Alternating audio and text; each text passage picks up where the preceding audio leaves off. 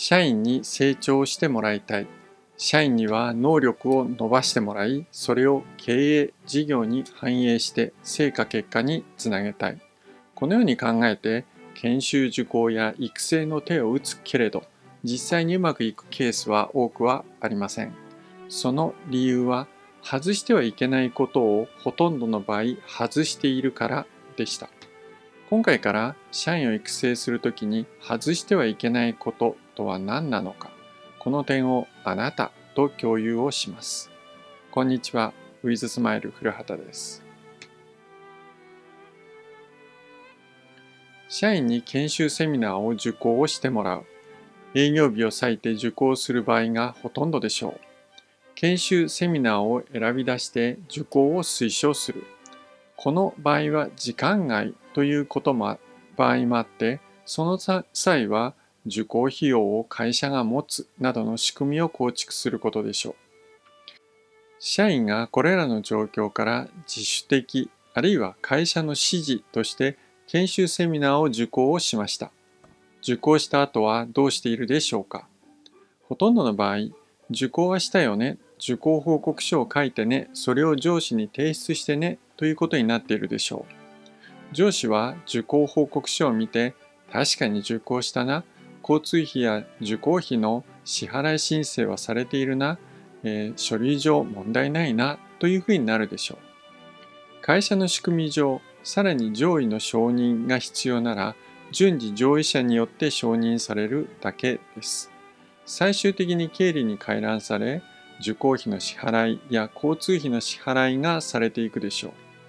ほとんどの場合、このようなことではないでしょうか。残念。これでは受講費、交通費、社員の仕事の時間をただただ無駄にしただけです。研修、セミナーの受講など、社員の育成に関する外部の資源を使用した場合、外してはいけないことの第1は、受講後にその内容を報告をさせることです。報告はさせているよ。受講報告書を書かせているんだからという声が聞こえてきそうですね。確かに報告はさせています。報告はさせていますが、報告をしている内容は確かに受講しました。受講はこれだけの費用が発生しました。受講した内容はこんなことです。ということが書かれているだけの報告書です。そして上司、さらにその上位者に回覧をされ、承認され、処理されていくだけです。これであなたが望むことは実現できるでしょうか？社長、経営者、役職者のあなたが望む社員の成長、能力を伸ばすことにつながるでしょうか？社員はどのように成長したのでしょうか？社員のどのような能力が伸びたのでしょうか？確かに新たな知識を得る機会にはなったでしょう。それによって社長、経営者、経営幹部あるいは役職者のあなたの望み要望は満たされたのでしょうか？いかがですか？もしこれであなたの望みが満たされるとしたら仕事の時間を研修受講に充て受講料や交通費を払うことに意味や価値があったのでしょうか？社員が新しい知識を身につけたからそれで社員の能力は伸びているじゃないか。ともし考えていらっしゃるなら考え直した方が良いのではないですか？社員が新しい知識を身につけた。それで社長、経営者、経営幹部のあなたの要望が満たせるならば何も平日の仕事の時間を割いて高額な受講費用や交通費場合によっては宿泊費を支払う必要はないと思いませんか？社員に成長してもらいたい。社員の能力を高めてほしい。これを望む社長、経営者、経営幹部の本来の意味合い、目的を思い出してください。経営事業に反映することではなかったのですか？社員が研修セミナーを受講しました。受講報告書を書きました。上司がそれを見て承認しました。その上位者も承認しました。受講した内容が経営事業に反映されるでしょうか？答えはすぐに出るのではないですか？反映されることはまずありません。これでもし反映されたとしたら、受講した社員を重用する必要があるということです。今の経営幹部などの上級役職者と入れ替えた方がいいかもしれません。それほどその受講した社員の能力がすでに高いということです。経営事業を変えるだけの知見と能力をすでに有している可能性があるということです。社員が成長する。社員の能力が伸びる。このことは経営事業にこれらを生かし、経営事業に成果、結果をもたらす手段の一つに過ぎません。この点が分かっているならば、受講報告書に書かれた内容で満足するなどということが考えられるでしょうか。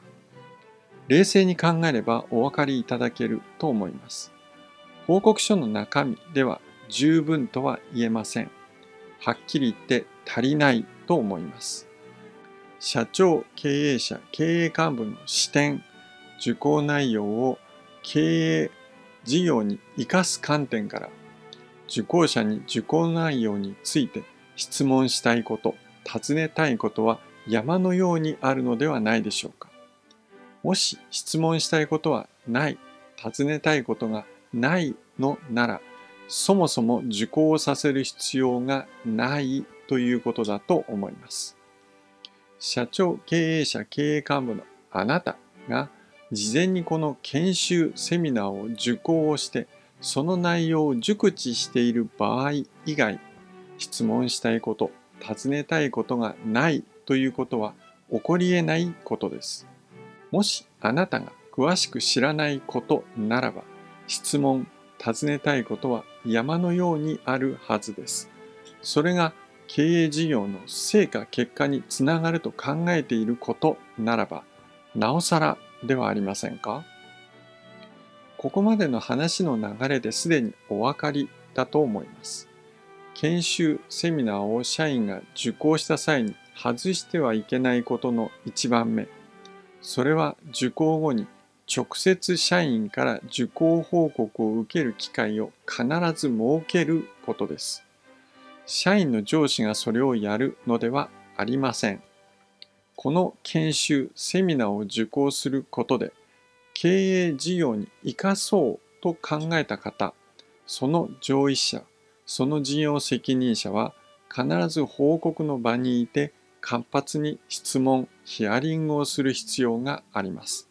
その場に社長、経営者、その他の事業責任者や経営幹部もその場にいることがほぼ必須であることもお分かりいただけることでしょう。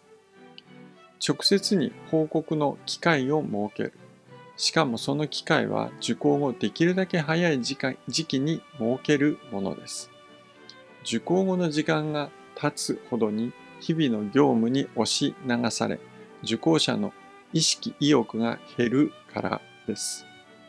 責任者、社長、経営幹部、事業責任者などの関心も薄れてしまう可能性があるからです。社員が研修セミナーを受講した。その後、できるだけ早い時期に受講した社員から直接受講内容を報告する機会を必ず設けてください。その場には社長、経営者、経営幹部、事業責任者、その他の事業の責任者など経営事業に責任を有し関与する人が必ず同席をしてください。そして質問などをして受講内容を詳しく聞き出してください。さて、この報告の場において受講内容を詳しく聞けばよいのかとなるとどうお考えになるでしょうか詳しく聞かないよりは聞いた方がいいです。それについて質問などをすることには意味があります。しかしこの時に受講した社員に何を報告をさせるのか、どのような観点で質問をし、場合により議論をするのか、実はこの観点が極めて重要です。次回は何を報告させどのような観点で質問議論をするのかについてあなたと共有をします。本日の内容はいかがでしたか？今回お伝えした内容があなたの経営事業の役に立つことを心から願っております。社長の経営講座チャンネルでは社長経営者後継者の方が抱える経営事業社員に関する悩み問題課題を解消する解決ポイント考え方方法をお伝えします。あなたのご意見ご感想をお待ちしております。ウィズスマイルのサイトのお問い合わせからお寄せください。ウィズスマイルのサイトでは記事レポートセミナーの情報を提供しております。URL ws-2000.com